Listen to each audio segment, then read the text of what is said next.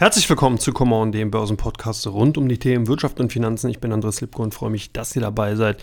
Ja, eine spannende Woche haben wir jetzt hinter uns gebracht und was dort sich alles ereignet hat, da gehe ich jetzt hier im Teil 1 drauf ein über die makroökonomische Sicht. Schauen wir so ein bisschen an, was für Themen in den kommenden Tagen auf die Marktteilnehmer zukommen werden. Und in Teil 2 geht es dann um die Einzelunternehmen.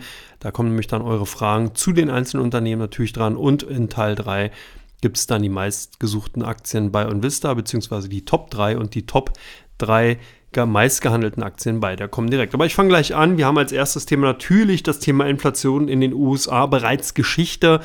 Ich denke nein und die Marktteilnehmer sehen das ähnlich. Was wir momentan für eine Situation haben, ist ja, man erkennt eine, ähm, eine Abflachung bzw. eine Enddynamisierung bei der Inflationsentwicklung in den USA und das ist ja auch gut so. Aber man erkennt, dass wir eben eine Hartnäckigkeit durchaus sehen, gerade was die Kernrate angeht, ist man hier meilenweit von den avisierten 2% entfernt, die ja die großen Notenbanken, EZB, US-Fed und Co. entsprechend rausgehalten haben und mit den Finanzmärkten kommuniziert haben. Das heißt also, man ist hier noch wirklich, ja, hat einen riesen Berg Arbeit noch vor sich, um eben zu sehen, wie man die derzeitige Situation wieder in den Griff bekommen. Ganz einfach ist es nicht. Klar, jetzt hat man hier die Basiseffekte, das heißt, wir sehen ja dann von Jahr zu Jahr jeweils nur die Inflation betrachtet. Ergo müssen wir auf jeden Fall damit rechnen, dass wir in 2023 keine größeren Überraschungen sehen und keinen schnellen Rückgang eben in Richtung der 2%, sondern tatsächlich eher ein Verharren, ein Stillhalten auf dem aktuellen Niveau. Und das kann sich dann erst frühestens in 2024 etwas ja weiter entspannen, wenn dann eben der Vergleich zu diesem Jahr, zu 2023 gezogen wird und wenn dann eben die Preise tatsächlich nicht mehr so stark steigen sollten, beziehungsweise dann sogar rückläufig oder weiter rückläufig sind, dann kommen wir in die Richtung, was eben die Notenbanken ja im Endeffekt als Zielgröße ausgegeben haben. Aber da wird noch einiges Wasser den Rhein runterfließen und wir sind ja auch gerade mal erst mit dem ersten Quartal 2023 zu Ende und man kann sagen, wenn man sich so ein bisschen die Börsenmonate nochmal Revue passieren lässt, da hat man den Eindruck, das sind schon ganze Börsenjahre gewesen. Viele, viele Themen waren da eben drin.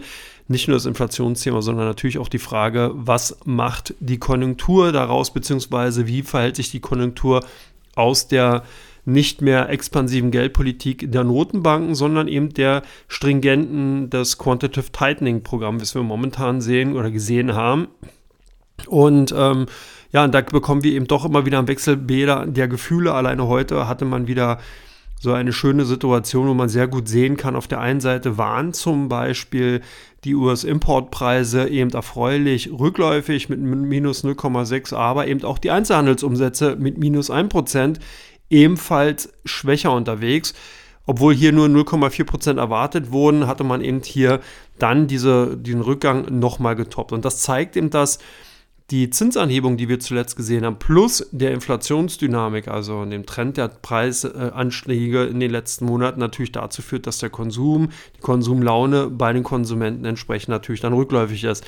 Hört sich ein bisschen profan an, ist es aber nicht, weil genau das natürlich eine ganz, ganz wichtige Stütze in den Binnenwirtschaften ist, die ja dann wiederum die insgesamte Wirtschaftsleistung von einzelnen Volkswirtschaften natürlich auch maßgeblich mit nach vorne bringt. Und das sehen wir nicht nur in den USA, sondern das haben wir auch in China gesehen. Da waren ähnliche Tendenzen, dass man auf der einen Seite Phasen hat, wo eben ein Silberstreif am Horizont zu sehen ist, aber eben auch Phasen und gleichzeitig Zahlen bekommt, wo eben doch das, die ein oder andere Sorgenfalte auf der Stirn entstehen kann. Und das macht es halt momentan doch so relativ schwierig zu sagen, wie sich die Gesamtgemengelage darstellt. Hier geht es dann eben sozusagen auch nochmal weiter. USA heute auch nochmal die Kapazitätsauslastung in Industrieproduktion für März fester, besser als erwartet. Die Industrieproduktion 0,4 Prozent.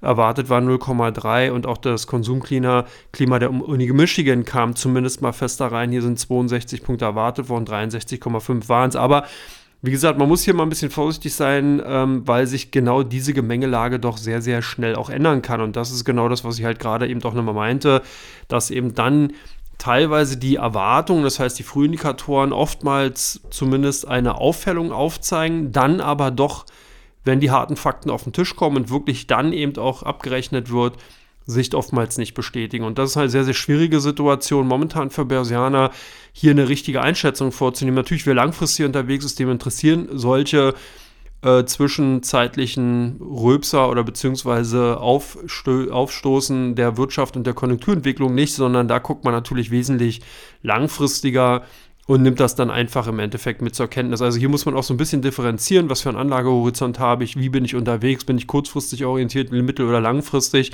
Und demzufolge kann ich natürlich solche Ereignisse mit in meine Anlageentscheidung einfließen lassen, das ist ganz wichtig, aber es ist natürlich auch mal ganz interessant, sich anzusehen, wie eben genau solche Entwicklungen natürlich Auswirkungen auf die einzelnen Börsen, auf die einzelnen Unternehmen, Branchen entsprechend haben und deswegen natürlich auch das Hauptthema hier mit bei diesem Börsen-Podcast, dass man eben genau auf solche Themen eingeht und dann natürlich auch ganz klar im Endeffekt ja solche Tendenzen mit rausarbeiten kann.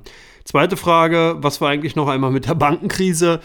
Ähm, ja, das ist eine schöne Frage dahingehend. Man hat so ein bisschen den Eindruck, dass die eben zumindest mal aus den Gedankengängen der Börsianer schon wieder vollends rausgedrückt oder eben ähm, weggedrückt oder überlagert worden ist, aber dem ist nicht so. Wenn man sich heute das Zahlenwerk von zum Beispiel Wells Fargo, JP Morgan und Co. ansieht, dann sieht man sehr, sehr gut, dass die Bankenkrise tatsächlich noch vorhanden ist und dass die eben auch von den Top-Managern entsprechend adressiert, beziehungsweise natürlich auch erkannt und auch thematisiert wird. Das hat zum einen mit der Risikovorsorge zu tun, die die Banken tätigen müssen. Es hat natürlich auch damit zu tun, dass eben zum Beispiel die großen Institute, das habe ich an dieser Stelle in dem Podcast bereits schon, ich glaube vor zwei Wochen äh, erwähnt, eben auch Nutznießer sind. Das heißt, JP Morgan, Wells Fargo, Bank of America und so weiter, die profitieren davon, dass eben Gelder von den kleinen Instituten abgezogen werden und dann eben in Richtung der großen Banken entsprechend umgelagert werden, beziehungsweise dort natürlich dann entsprechend angelegt werden. Das sieht man sowohl bei den Vermögen, die eben verwaltet werden, beziehungsweise den Einlagen, die die Banken dann entsprechend natürlich für das erste Quartal erzielen konnten, als auch dann in der Gewinnentwicklung, weil dann natürlich die äh, Einlagen, die dort reinkommen, dadurch kann, können die Banken mehr Kredite geben. Dieser Zinsspread führt eben dazu, dass zum Beispiel heute dann eben JP Morgan auch diese doch fantastischen Quartalzahlen äh, vorlegen konnte und die anderen Banken im Endeffekt ins ähnliche Horn blasen, wenn man eben, ganz wichtig, die entsprechende Größe eben hat und natürlich davon entsprechend profitiert. Also es ist tatsächlich so, dass die Bankenkrise noch vorhanden ist und sich aber eher auf regional und kleinere bzw. mittelgroße Institute eher fokussiert. Es kann durchaus auch sein, also das hört man sehr, sehr häufig und hat man auch sehr häufig gelesen, eben gerade bei den Statements, dass hier und da die eine oder andere Bank nochmal gegen die Wand fahren kann dass das aber keinen systematischen Schock geben würde, sondern eher tendenziell tatsächlich eine weitere Auslese von den robusten, gut aufgestellten großen Instituten und den kleinen Instituten, die dann teilweise natürlich auch ähm, ja, extrem stark gefördert wurden durch die Nullzinspolitik der US-Fed in den letzten 15 Jahren, beziehungsweise ja dann vor 2023 natürlich. Da sind einfach viele Geschäftsmodelle gefahren worden, die sich eben bei der aktuellen Phase in dieser Form nicht mehr umsetzen lassen. Und das ist natürlich dann problematisch für alle Institute, die sehr stark auf einzelne Bereiche fokussiert sind. Also auch hier die gute alte Universalbank momentan so ein bisschen das große Heil in der Finanzbranche, wenn man es so will. Also wer hier in vielen Bereichen unterwegs ist, hat einfach auch die Möglichkeit, Schwächen in den einzelnen Segmenten auszugleichen. Das hat man auch wieder gesehen, sehr schön heute bei den Unternehmensdaten von den großen Banken, ob es jetzt City war, ob es Wells Fargo war oder JP Morgan, Investmentbanking momentan sehr, sehr starke Einbrüche, Fusionen, Übernahmen, Übernahmeaktivitäten, also alle Beratungsgeschäftsaktivitäten dahingehend rückläufig.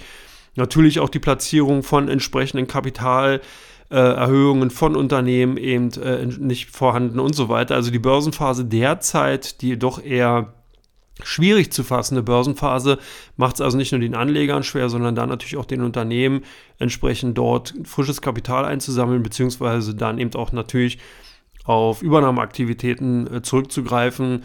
Und äh, das zielt dann oder beziehungsweise zeigt sich dann natürlich auch bei den einzelnen Bankenbilanzen. Und wenn wir schon dann bei den Banken sind, natürlich auch mal der Raus Vorausgucker, Beginn der Berichtssaison. Gestern eigentlich schon so heimlich still und leise die Delta Airlines mit Zahlen am 13.04. Dann haben wir aber heute nochmal BlackRock gesehen, ebenfalls mit Zahlen, die, ja, die waren so okay, aber da gehe ich nachher nochmal drauf ein. Wir haben auch äh, Citigroup gesehen, First Republic, JP Morgan heute mit Zahlen United Health und Wells Fargo, das hatte ich bereits gesagt. Nächste Woche geht es weiter. Da gibt es auch einen ganzen Schwung. Charles Schwab kommt rein. Wir sehen die äh, State Street, wir bekommen die Bank of America, Bank of New York, Ericsson kommt am Dienstag mit Zahlen, Goldman Sachs, Intuitive Surgical, Johnson Johnson, Lockheed Martin, Netflix, am 19. ASML, IBM, Kinder Morgan, Morgan Stanley und Tesla, dürfte ganz spannend sein. Dann geht es auch am 20.04., also am nächsten Donnerstag, auch mit deutschen Werten los. Und zwar Sartorius wird hier den Zahlenreigen eröffnen, hat er sich also vor SAP geschlichen, die nämlich am 21., sprich am nächsten Freitag mit Zahlen kommen. Wenn man so will, haben ja eigentlich auch schon zwei andere DAX-Konzerne so ein bisschen in Anführungsstrichen inoffizielle Zahlen vorgelegt. Also auch ganz spannend, wie man sich hier so versucht, so ein bisschen den Rang abzulaufen. Wir hatten heute Covestro überraschenderweise bekommen, gehe ich aber gleich auch nochmal drauf ein, und BASF vor zwei Tagen. Also ganz, ganz witzig. Eigentlich ist die Berichtssaison ja schon so ein bisschen, wie soll man sagen, auch in Deutschland früher eröffnet worden, aber offiziell eigentlich in der kommenden Woche mit Sartorius. Traditionell war es eigentlich die SAP, die den Zahlenreihen eröffnet hat, aber jetzt hat sich eine Sartorius vorgedrängt. Also in der nächsten Woche, das wird ganz spannend, vor allem das erste Quartal natürlich wichtig. Hier sollte man auf die äh, Prognosen gucken. Hier sollte man also wirklich auf die Vorausschau des Managements achten, gerade so bei den großen Technologiekonzernen wie jetzt zum Beispiel eine Tesla oder eine IBM, da ist natürlich ganz spannend zu sehen, wie eben entsprechend die Manager das aktuelle Jahr einschätzen. Und ähm, hier sieht man natürlich dann auch ganz klare Peer Group-Effekte. Das heißt, wenn dann eben ein Unternehmen aus einer Vergleichsgruppe, also eine IBM zum Beispiel aus dem Bereich äh, IT, natürlich dann entsprechend ihre Zahlen präsentieren und dann natürlich auch den Vorausgucker für das Gesamtjahr geben, spiegelt sich das sofort auf die gesamten anderen Aktien aus der gleichen Branche aus der gleichen Peer, also Vergleichsgruppe im Endeffekt natürlich wieder. Das heißt, die entsprechenden Kursänderungen sind dann zu sehen. Und das sollte man dann immer im Hinterkopf behalten. Das heißt, gerade solche First Mover sorgen einfach dafür, dass dann im Endeffekt das gesamte Segment, dass die gesamte Vergleichsgruppe dann bereits diese teilweise positiven oder eben auch negativen Aussichten natürlich entsprechend beinhaltet bzw. eingepreist hat. Und hier denke ich, gibt es auch das größte Überraschungspotenzial, weil was mir so ein bisschen aufgefallen ist, ich glaube nicht, dass wir hier eine homogene Berichtssaison sehen werden. Ja, in einzelnen Branchen schon. Ich denke, die Banken können überraschen, größtenteils. Ich glaube auch, dass wir in der kommenden Woche von Goldman Sachs Morgan Stanley durchweg positive Zahlen sehen werden, gerade bei den großen Instituten. Ich denke aber, dass wir viele kleinere und mittelgroße Institute sehen werden, die nicht wirklich überzeugen werden und wo es dann eben auch nochmal zu weiteren Kursrücksätzen kommen kann. Das heißt also, die positive Stimmung, die heute von Wells Fargo, Citigroup und JP Morgan in die Branche Banken und Finanzwerte in den USA transportiert wurde, und ja nicht nur da, auch die Commerzbank und Deutsche Bank sind ja angestiegen. Das kann natürlich ein Aufgeld, ein Premium im Endeffekt erzeugen, was auch mal ganz schnell wieder abgebaut werden kann. Und das ist halt auch so ein Punkt, den man berücksichtigen muss.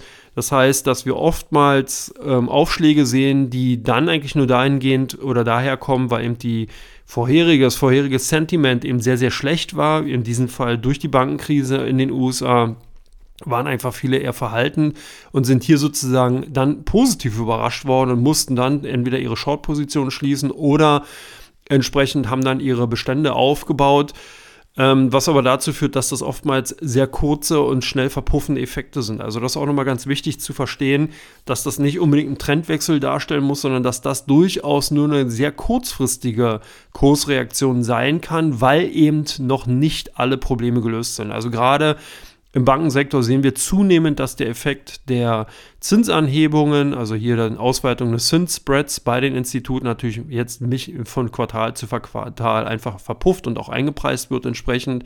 Und dass natürlich auch der Effekt zum Beispiel des hohen Liquiditätszufluss einfach abnehmen wird, wenn sich die Gesamtsituation wieder etwas beruhigt. Das nun mal dezidiert auf den Bankensektor. Insgesamt kann man natürlich auch der Konjunktur in den USA einfach mal attestieren, dass es hier zu Bremswirkungen kommen würde. Und das ist jetzt keine Schwarzmalerei oder ich werde jetzt auch kein Crash-Prophet, aber es ist auf jeden Fall alles andere als ein Goldilocks-Szenario, was wir momentan sehen, dass man eben wirklich jetzt sagen kann, okay, kurzfristig einfach Augen zu und durch, sondern es wird noch ein bisschen hupplig werden. Aber wie gesagt, langfristige Investoren, denen ist es eh egal. Die kaufen dann im Endeffekt ja bei der äh, Schwäche entsprechend mehr und wenn die Kurse dann steigen, wieder ein bisschen weniger, je nachdem, ähm, wie man natürlich seine Strategie dann ausgelegt hat. Aber insgesamt ist natürlich hier langfristig mal zu sehen, dass da äh, zumindest in den USA und in Europa keine größere Trendumkehr zu erwarten ist, sondern natürlich hier weiterhin die Weichen auf Wachstum gestellt sind, aber eben nicht mehr mit dem Beschleunigungsfaktor, wie wir es in den letzten Jahren gesehen haben. Und damit bin ich durch mit Teil 1. Freue mich, wenn ihr bei Teil 2 gleich dabei seid. Ich habe ja schon ein paar Vorausgucker gegeben, welche Unternehmen unter anderem dabei sind. Ihr könnt überrascht sein, beziehungsweise euch freuen. Wird bestimmt ganz spannend. Bis gleich, macht's gut. Ciao, ciao.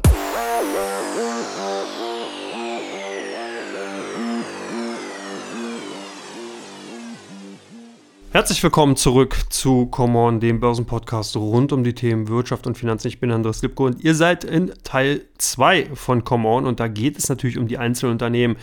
Und hier geht es gleich mal auf BlackRock zu. BlackRock hat äh, ja ebenfalls Zahlen vorgelegt und immer wieder eine Frage gewesen, sind die Aktien weiter interessant? Sollte man die kaufen?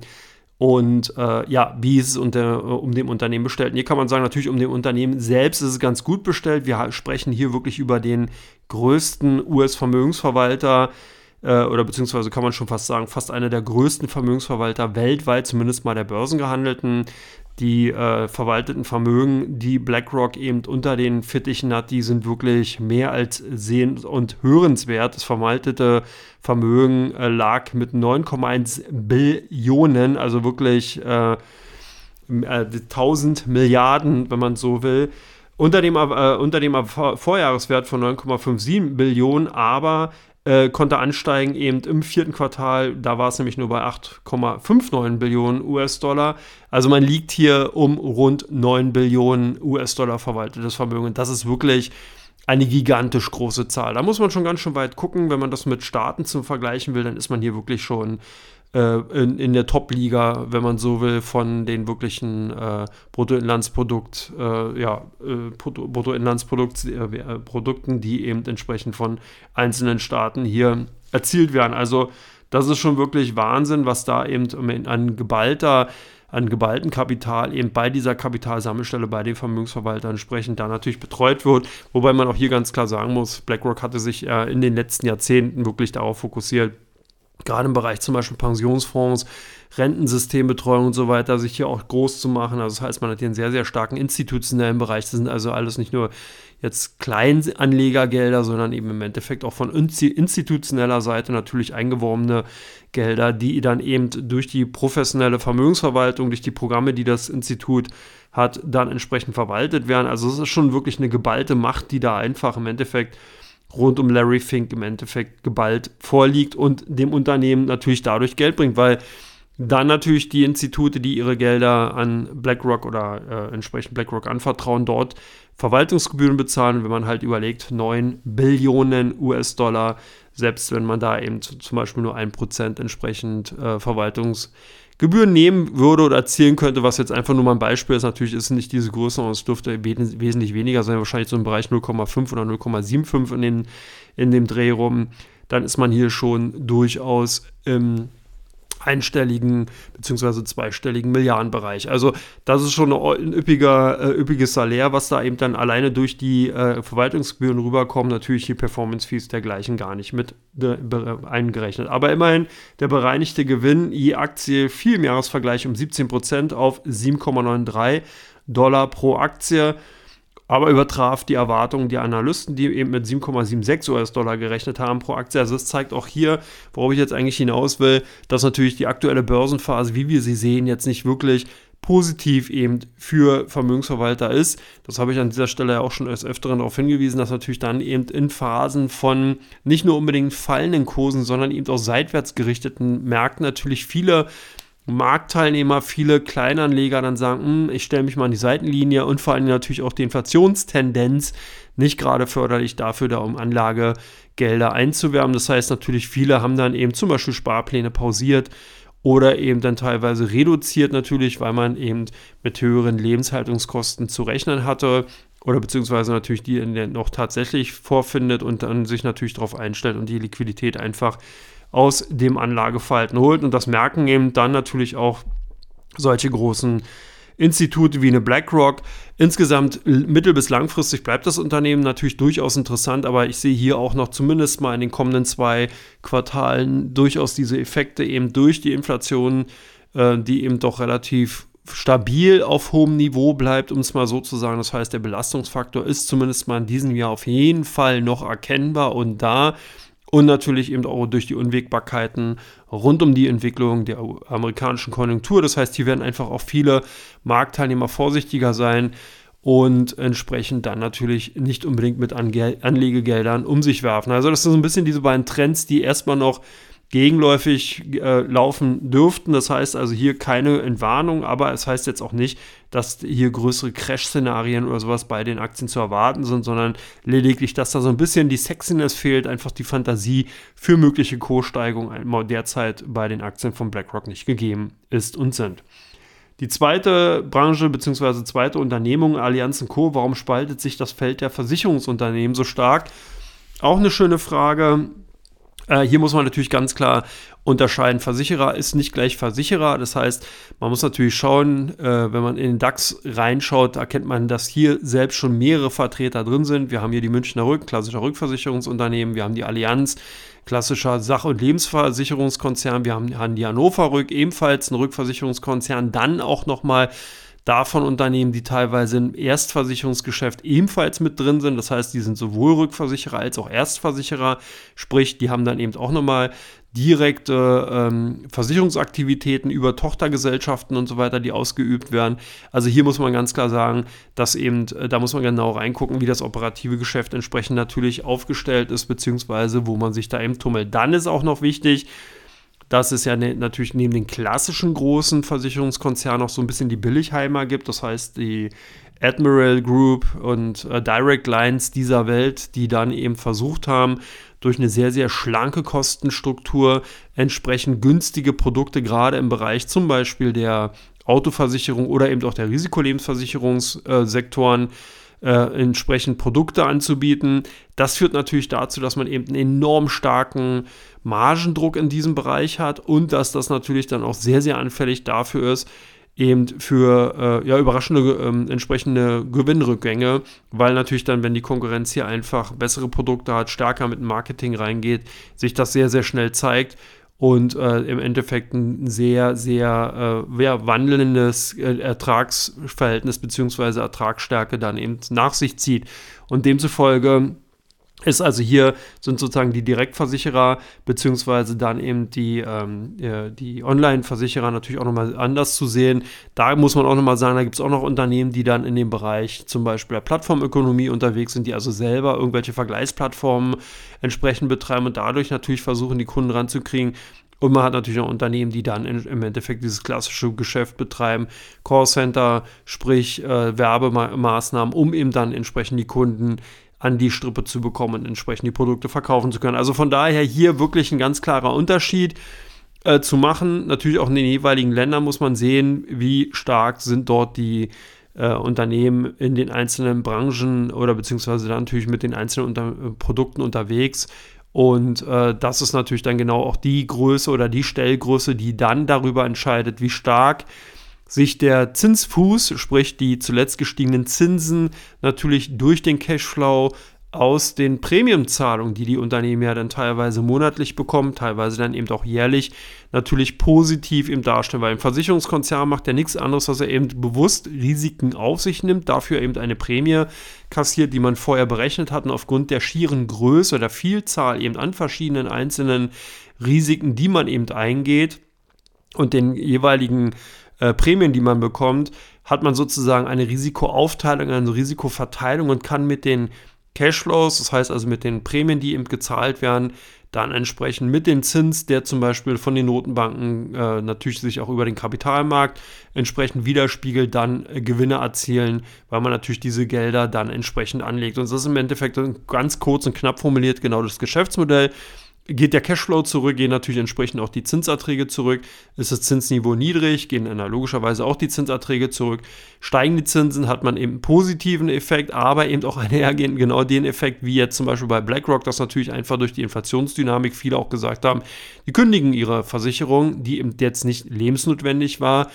Und äh, man hat dann eben teilweise auch hier diese äh, Effekte gesehen, dass dann natürlich ganz klar entsprechende Sparmaßnahmen von vielen Konsumenten, von vielen Versicherungsnehmern gefahren wurden, sodass dann eben die Unternehmen an dieser Stelle einfach mit Einbußen rechnen und umgehen mussten. Aber also von daher hier ganz klar Spreu vom Weizen trennen, wirklich gucken, welches Unternehmen äh, hier in welchem Bereich unterwegs ist, also von der Allianz Münchner Rück und Hannover Rück, um jetzt auch ein paar Unternehmen zu nennen, im Endeffekt aus dem deutschen Bereich, sieht zumindest ganz gut aus. Die durften weiterhin von der aktuellen Zinssituation profitieren und natürlich auch von dem operativen Geschäft, weil man einfach hier sehr breit aufgestellt ist. Das nächste Unternehmen natürlich JP Morgan nach Zahlen, wie sind die einzuschätzen? Ich denke auf jeden Fall war hier ein ganz, ganz klarer Überraschungsmoment, um natürlich zu sehen, dass wenn die Aktien nicht 7% ähm, im Endeffekt höher gehandelt werden nach der Zahlenvorlage, das ist ja jetzt keine große Überraschung. Und äh, sich hier hinzustellen, zu sagen, das wusste man, dass die Zahlen gut werden, ich glaube, das macht gar keinen Sinn. Das wär, ist auch nicht so gewesen. Im Endeffekt hätte ich nicht damit gerechnet, dass tatsächlich eben so ein riesiger Brocken im Endeffekt von JP Morgan vorgelegt werden kann. Der Nettoumsatz von JP Morgan stieg im ersten Quartal um 25% auf 39,3 Milliarden und die Nettozinseinnahmen kletterten sogar um 50 Prozent auf 20,8 Milliarden US-Dollar. Das muss man sich mal überlegen. 39,3 Milliarden der Gesamtumsatz Nettozinseinnahmen daraus 20,8, also mehr als die Hälfte. Und daraus wiederum ist ein Gewinn von über 12 Milliarden US-Dollar entstanden. Im ersten Quartal, wo gemerkt, wir reden hier nicht über Jahresergebnisse, sondern Quartalsergebnisse, was einen Anstieg von 52 Prozent äh, bedeutet im Vergleich zum Vorjahresquartal. Das heißt also äh, vom ersten Quartal 2022. Also hier sind enorm große Margen natürlich dahingehend drin, gerade wenn eben auf der Zinsseite die Erträge erzielt werden können. Und äh, hier waren es natürlich dann eben zum Beispiel der Bankenzusammenbruch der Silicon Valley Bank, die eben dafür gesorgt haben, dass bei JP Morgan eben die Einlagen im ersten Quartal äh, entsprechend angestiegen sind um 1,5 Prozent. Das hört sich nicht wenig an, aber gerade wenn man natürlich äh, damit umgeht, beziehungsweise weiß, wie groß die Einnahmen sind, dann kann man eben äh, einfach sich auch ein Bild davon machen, dass diese 1,5 Prozent wirklich mehrere Milliarden bedeuten. Und wenn man eben darauf dann 2 oder 3 Prozent Zinsspread eben hat, dann äh, ist das schon mal eine ordentliche Summe Geld. Also wie gesagt, hier die harten Fakten. Äh, ich denke aber, ich habe es, glaube ich, schon im ersten Teil so ein bisschen angedeutet, das ist kein Szenario, was sich über das Gesamtjahr durchtragen wird. Das sehe ich so nicht. Ich glaube eher, dass wir hier eine Beruhigung sehen werden. Ich glaube zwar, dass wir hier noch Abstrahleffekte im zweiten Quartal sehen werden. Ich sehe aber ganz klar eine Beruhigung zum Jahresende, dritte beziehungsweise im vierten Quartal. Insbesondere darf man nicht vergessen, dass eben auch natürlich so große Institute wie JP Morgan viel, viel im Immobiliensektor unterwegs sind in den USA. Und da sind momentan gerade alles, was Gewerbe- und Büroimmobilien angeht, alles andere als eitel Sonnenschein. Hier sind also wirklich einige Projekte äh, derzeit ähm, ja, nicht am Abbrennen, aber zumindest mal stehen so leicht in Flammen. Das hat man eben auch natürlich bei anderen Instituten gesehen, die dann entsprechend die Risikovorsorge hochgefahren haben. Und äh, also ich denke, hier muss man halt auch nochmal sehen, dass das ähm, Geld, was jetzt eben hier natürlich eingenommen wurde, der stark angestiegene Gewinn, sicherlich äh, keine äh, Situation und auch kein Trend ist, der sich übers Gesamtjahr durchziehen wird, sondern hier wird man dann eben schon sehen, dass natürlich auf der anderen Seite auch die Risiken mitgewachsen sind und dass natürlich dann diese Risiken, die eingegangenen Risiken entsprechend durch dann Risikovorsorgen natürlich entsprechend auch äh, quittiert werden müssen. Das nächste oder die nächsten Unternehmen, BASF und Covestro, Silberstreif am Horizont. Ich habe es ja auch schon bereits im ersten Teil kurz erwähnt. Covestro, BASF hatten sich zumindest mal mit den vorläufigen Zahlen so ein bisschen vorgedrängelt. Die offizielle Berichtssaison soll erst in der nächsten Woche beginnen, aber BASF, Covestro konnten beide nicht das Wasser halten oder wollten es vielleicht auch nicht. BASF am Mittwoch und Covestro dann eben heute am Freitag mitzahlen. Bei BASF äh, war es zumindest mal so, dass das äh, Ergebnis vor Zinsen und Steuern, also das EBIT, vor Sondereinflüssen ähm, und voraussichtlich, voraussichtlich 1,93 Milliarden ähm, Euro im ersten Quartal haben oder erreichen wird und damit um 31,5 Prozent unter dem Vorjahreswert liegen ähm, wird, liegt man aber noch damit ganz klar über den durchschnittlichen Analystenschätzungen. Das heißt, man hat also hier eher einen positiven Wert vorgelegt, aber ist natürlich schon eine dramatische Zahl, fast ein Drittel weniger als im Vorjahr. Und man darf nicht vergessen, das letzte Jahr war schon schlecht, also auch da war im Endeffekt schon mal ein Rückgang zu sehen, eben durch die Covid-19-Pandemie. 2021, die natürlich gerade eben auch bei dem Europas größten Chemiekonzern einfach extrem in die, ins Kontor geschlagen hat. Jetzt also nochmal dieser dramatische Rückgang oder das große Rückgang. Dass die Analysten hier mit wesentlich schlechteren Werten gerechnet haben, gut sei es drum, aber insgesamt ist der Trend klar und man sieht eben auch eindeutig, dass hier einfach ein Problem vorherrscht und dass man natürlich dann entsprechend sehen sollte, äh, wie sich die Entwicklung über das Gesamtjahr eben weiter darstellt. Insbesondere die Segmente Agriculture Solutions, Chemicals, Materials und Surface Technologies das sind die äh, einzelnen Unternehmensbereiche, haben eben zu diesen Bereichen äh, positiv dazugetragen. Natürlich gerade der Agriculture, also der Agrarbereich, der durfte eben äh, entsprechend durch Pflanzenschutz und natürlich auch äh, Düngemittel entsprechend ähm, stärker nachgefragt worden sein. Lediglich die Segmente Industrial Solution und Nutrition and Care äh, haben die Analystenschätzung verfehlt. Das heißt also, die beiden Bereiche dann eben hier eher underperformant oder underperformant. Aber äh, es ist ganz spannend. Man sieht eben auch, dass natürlich das ein Ziel oder auch natürlich ein gutes Spiegelbild über die gesamteuropäische äh, wirtschaftliche Entwicklung einfach darstellt. Und ich glaube auch nicht, dass wir in Europa jetzt hier wirklich insgesamt bei den Unternehmen äh, himmelhoch jauchzende Zahlen sehen werden, sondern eher verhaltene Stimmung. Also hier ein komplett anderes Bild als in den USA, eine gesamt komplett andere auch wirtschaftliche, konjunkturelle Situation. Hier gehen natürlich die Augenpaare in Richtung China. Äh, Konjunkturerholung in China sollte sich dann natürlich auch entsprechend auf die Zahlen oder beziehungsweise die Konjunkturentwicklung in Europa widerspiegeln und dann natürlich auch auf die Zahlen von den einzelnen Unternehmen einwirken. Also da wird auf jeden Fall noch mal eine ganze Menge in diesem Jahr passieren. Und gerade eben Aktionäre von BASF und Covastro sollten natürlich darauf schauen, wie äh, entsprechend dann natürlich sich die, äh, ja, die entsprechende Situation in China darstellt. Dann natürlich nochmal zu Covestro. Umsatz im ersten Quartal blieb unter den Erwartungen. Der Analysten Rückgang des Umsatzes um 13,4 Prozent auf 19,9 Milliarden Euro. Und ähm, das wurde insbesondere durch niedrigere Mengen verursacht und lag unter dem Konsens von den Analysten von 21,8 Milliarden. Ähm, das ist natürlich äh, entsprechend der Tatsache geschuldet, dass einfach hier, wie eben eingangs schon erwähnt, die Konjunktur in Europa natürlich nicht so rosig läuft und das natürlich dann entsprechend hier sich das bei den Umsätzen widerspiegelt, als auch natürlich dann bei der Gewinnsituation. Das war jetzt natürlich nicht von Covestro, von, sondern zu BASF. Covestro kommt jetzt. Das operative Ergebnis äh, brach deutlich ein bei Covestro. Also die Zahlen, die heute äh, vorgelegt wurden, waren, äh, also sind weiterhin auf einem sehr, sehr schwachen Niveau. Ähm, allerdings wurde hier ganz klare Erfolge auf der Kostenseite erzielt, aber auch hier die Situation ähnlich wie bei BASF. Man erkennt also ganz klar bei den Spezialchemiekonzernen, dass also auch hier nicht alles rosig und eitel Sonnenschein ist, sondern dass man hier genau die gleiche Problematik vorfindet wie eben bei BASF. Covestro hat ja hier auch schon in der Vergangenheit eben angekündigt, entsprechende Dividendenpolitik zu verändern. Und äh, das zeigt natürlich auch, wie angespannt die Gesamtsituation ist, auch wenn man natürlich versucht, jetzt das etwas anders darzustellen. Klar hat man hier auf der Kostenseite entsprechend natürlich nachbessern müssen, um natürlich dann auch den äh, Nachfragerückgängen entgegenwirken zu können und trotzdem weiterhin sozusagen natürlich noch eine äh, entsprechende Gewinnsituation erzielen zu können.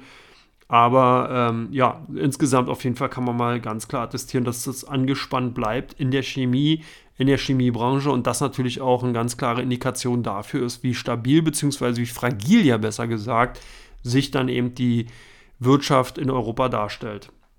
Das deutlich besser als befürchtet ausgefallene operative Quartalsergebnis äh, hat den Aktien aber nur kurzfristig ähm, einen Auftrieb gegeben. Das ist genau der Punkt, weil man natürlich hier sich auch wieder äh, natürlich die Frage gestellt hat, wie soll es da weitergehen? Klar sind die Kosten reduziert worden, aber eben wenn natürlich auch der Umsatz rückläufig ist und dann natürlich der Gewinn entsprechend weniger ist oder beziehungsweise sich die Gewinnsituation nur dadurch halten kann, dass man eben die Kosten reduziert, das ist sicherlich keine Situation, die man jetzt noch über Jahre hinweg fahren kann. Also von daher denke ich mal, ist die Skepsis auch hier angebracht und man sollte das Ganze beobachten. Sollte hier nicht wirklich eine schnelle Besserung einkehren, dann denke ich mal, kann da nochmal die ein oder andere negative Überraschung durchaus in, äh, zu sehen sein. Also man sieht also auch hier, äh, dass eben ähm, natürlich dann die, äh, die Gesamtsituation einfach so gesehen werden muss, wie sie eben auch gerade ist und dass man sich hier auch nicht dann im Endeffekt zu stark darauf ausruhen und fokussieren sollte, dass dann eben in China durch die Konjunkturerholung auch in Europa wieder alles gut wird, sondern ähm, dass das auf jeden Fall mal eine sehr, sehr angespannte Situation ist, in der wir uns befinden und dass man hier ganz klar weiter Aktienselektion betreiben sollte, gerade wenn man eben in europäischen Aktien unterwegs ist. Und da sind wir auch schon bei dem nächsten Unternehmen, dem letzten Unternehmen für Teil 2, Siltronic ins Depot. Immer wieder eine Frage, die gestellt wird und die ich jetzt hier heute nochmal beantworten möchte.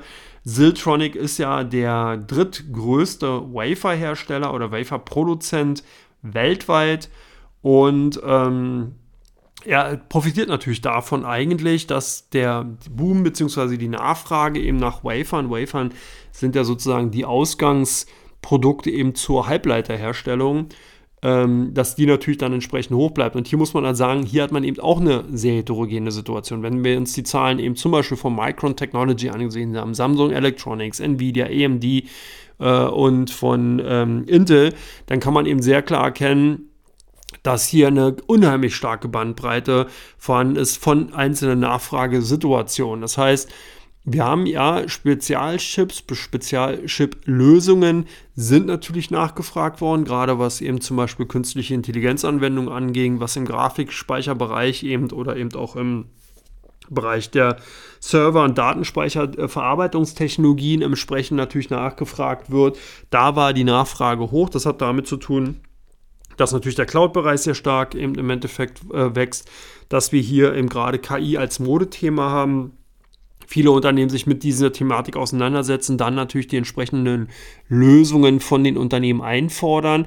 Aber man sieht eben auch äh, ganz klar, dass eben die äh, Nachfrage zum Beispiel beim, aus dem Personal Computer Bereich, Laptop Bereich eben eher rückläufig ist weil man hier zum einen natürlich die Basiseffekte aus 2021 gesehen hat. Das heißt, hier haben sich einfach viele Menschen entsprechend Computer gekauft, die man jetzt dann noch im Betrieb hat und entsprechend natürlich keine neuen holt als auch natürlich eine insgesamte Konjunkturabkühlung, gerade auch in diesem Bereich. Das heißt, wir haben teilweise mit ganz, ganz hohen Lagerbeständen zu kämpfen gehabt. Gerade im letzten Quartal hat man das gesehen, 2022. Das heißt, die werden natürlich jetzt im ersten, sprich auch im zweiten Quartal 2023 erst sukzessive abgebaut. Die Unternehmen haben eben also damals durch die Lieferkettenproblematik eben Chips einfach natürlich auch gekauft, die man kriegen konnte. Die müssen verbaut werden. Wenn dann die Lager sozusagen wieder leerer sind, dann werden natürlich neue Bestellungen aufgegeben. Und genau das sind die, Probleme, die Punkte. Und natürlich haben auch die Chiphersteller reagiert und haben Überkapazitäten aufgebaut. Wer sich daran erinnert, zum Beispiel Taiwan Semiconductor, Micron Technology und Intel haben ja eben neue Werke eben auch bekannt gegeben oder beziehungsweise dann natürlich auch lanciert. Die produzieren natürlich auch fleißig Chips und schütten diese ja dann auch in, den, in die Märkte rein, sorgen dafür, dass die Preise sinken und so weiter und so weiter. Also das ist in, insgesamt ein, ähm, ein Mechanismus, der eben genau diesen Schweinezyklus dann auch hervorruft, der also keine glatte oder keine gut prognostizierbaren Zyklen hervorruft, sondern sehr abrupte Trendwechsel eben auch bei diesen Entwicklungen einfach eben zur Folge hat. Und das trifft natürlich auch solche Hersteller dann wie Siltronic, die einfach eben im Zulieferbereich in diesen äh, Bereichen eben unterwegs sind und es eben dahingehend etwas schwerer haben. Aber nichtsdestotrotz, ich finde die Bewertung eigentlich gar nicht mal so verkehrt. Siltronic ist relativ günstig bewertet.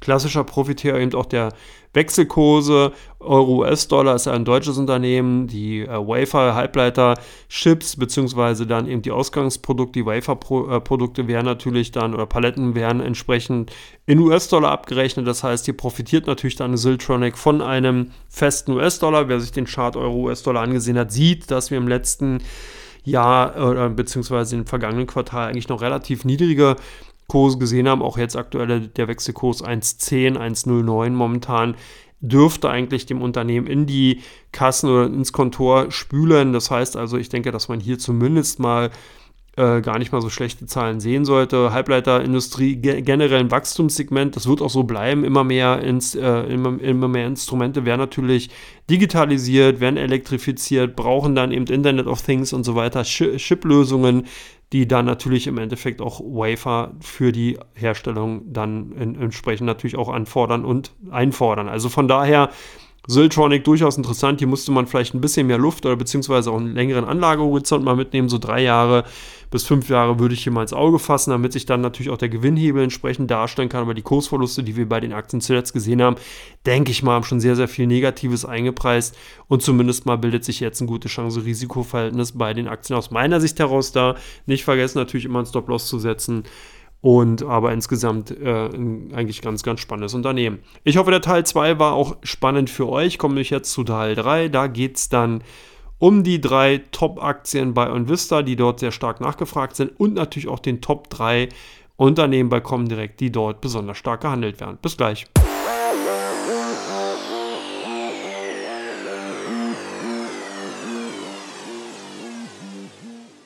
Herzlich willkommen zurück zu Come On, dem Börsenpodcast rund um die Themen Wirtschaft und Finanzen. Ich bin Andreas Lipko und ihr seid in Teil 3 angekommen.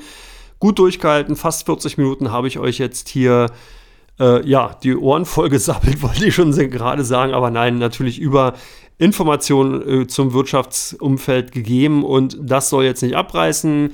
Wir gucken uns nämlich jetzt hier in Teil 3 mal die drei meistgesuchten Titel bei OnVista an und da ist auf Platz 1 natürlich die Vonovia-Aktie. Hier suchen einfach dann die Board-User von OnVista entsprechend nach Informationen, warum die Aktien in den letzten Tagen so stark angestiegen sind. Wir haben hier vom Kursniveau unterhalb von 15 Euro doch einen sehr fulminanten Kursanstieg gesehen auf über 19 Euro allein in den letzten Handelstagen hier teilweise wirklich immer an der DAX-Spitze zu sehen gewesen. Vom Wochenbeginn bei 17 Euro bis zuletzt auf 19,40 Euro, glaube ich, gestiegen. Also fast, ja, oder gute, ja, über 10 Prozent, fast 20 Prozent Kurszuwachs, was man eben dann vom äh, ja, mittlerweile Verlaufstief sehen konnte. Und da wird natürlich eifrig nach Informationen gesucht, warum das so ist. Die Aktie 2, die sehr stark äh, nachgefragt wurde, sind die Aktien Rheinmetall. Hier werden, wird fleißig diskutiert, welche Zahlen am 4. Mai erwartet werden können. Da wird nämlich das Unternehmen die Quartalzahlen vorlegen. Und ganz spannend ist natürlich Rheinmetall ja nicht nur ein klassischer Rüstungskonzern, sondern eben auch ein Automotive-Unternehmen bzw. ein Zulieferunternehmen. Und äh, dahingehend natürlich dann auch spannend, wie sich die Entwicklungen eben in diesem Bereich im Autosektor auch auf den Bereich, auf die Sparte Automotive bei Rheinmetall auswirken würden. Also auch da hitzige Diskussionen. Die Aktien ja sehr, sehr gut gelaufen, natürlich durch den Rüstungsbereich insgesamt. Aber hier natürlich jetzt die Frage, wie wirkt sich dann entsprechend die operative Situation im Automotive-Sektor aus. Last but not least, die Aktien von TUI, sehr rege diskutiert. Hier ist ja die Kapitalerhöhung am Mittwoch zu Ende gegangen. TUI hat ja 1,8 Milliarden Euro eingeworben über eine Kapitalerhöhung. Hier wurden die Bezugsrechte Rechte bis Mittwoch ganz fleißig gehandelt und da gab es natürlich hitzige Diskussionen darüber, ob der Konzern jetzt gut aufgestellt ist, wie die Zukunftsperspektiven aussehen und so weiter und so weiter. Natürlich eine Frage, die viele, viele äh, Anleger entsprechend dann natürlich auch betrifft und demzufolge rege, rege diskutiert werden. Rege gehandelt, darauf wollte ich hin, freudscher Versprecher, wenn man so dabei kommen, direkt die Aktien von LVMH Megazahlen kann man gar nicht anders sagen. Der Luxus-Label-Konzern hat einfach hier mal wieder die äh, buchstäblichen Sektkorken oder Champagnerkorken wegfliegen lassen von äh, Moët Chandon wahrscheinlich. Und äh, ja, konnte einfach äh, entsprechend gute Zahlen vorlegen. Demzufolge die Aktien ganz klar stärker nachgefragt bei unseren Kunden. Die haben wirklich viele aufgestockt und halten bei dem Konzern weiterhin die Stange. Platz 2 die Aktien von Daimler Truck. Hier war es ja die Zahlen die, äh, des Konkurrenten von Volvo.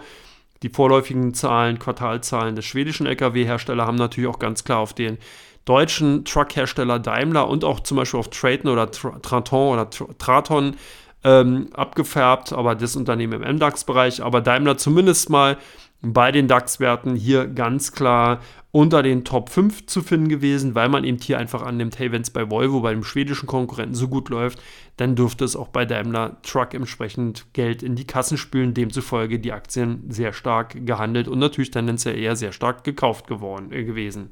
Last but not least, die Aktien der Deutschen Telekom, hier war ja am 12.04., also sprich am Mittwoch die AV, sprich am Donnerstag wurden die Aktien dann ex-Dividende gehandelt. Also nicht wundern, wer sich an dieser Stelle gefragt hat, warum die Aktien, glaube ich, 3% im Minus waren.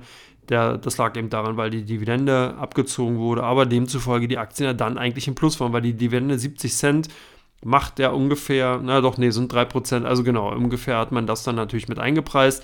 Äh, hier waren es auch die starke äh, US-Tochter T-Mobile, die einfach insgesamt das solide operative Geschäft der Deutschen Telekom mit voranbringt. Also es hat sich alles ganz gut angehört. Die Dividendenrendite ist ganz ordentlich, wie gesagt, mit 70 Cent und von daher die Aktien eigentlich ein Evergreen, wenn man so will, aber auch in dieser Woche natürlich augenscheinlich durch die AV einfach stärker entsprechend gehandelt worden. Hier haben dann welche am Donnerstag doch teilweise die Bestände reduziert. Das konnte man so ein bisschen sehen, dass natürlich dann die Dividende mitgenommen wurde und damit erstmal die Luft raus ist, weil man einfach weiß, okay, jetzt muss man wieder ein Jahr warten und bis dahin kann noch einiges passieren aber es war halt, waren auch nur kleinere Gewinnmitnahmen, die da einen äh, sich gezeigt haben, aber insgesamt haben, wurden die Aktien rege gehandelt. Ja, das war es soweit von mir. Ich bedanke mich, dass ihr mir die Zeit geschenkt habt und mir jetzt hier gute 45 Minuten zugehört habt. Ich wünsche euch ein wunder, wunder, wunderschönes Wochenende. Genießt das hoffentlich schöne Wetter. Nehmt Abstand von der Börse einfach für diese Zeit. Schaltet da mal ab. Und äh, ja, das kann man natürlich gut mit entsprechenden Podcasts, unter anderem mit diesem. Ich bedanke mich, dass ihr zugehört habt und freue mich, wenn ihr in der nächsten Woche wieder mit dabei seid. Bis dann, macht's gut. Ciao, ciao.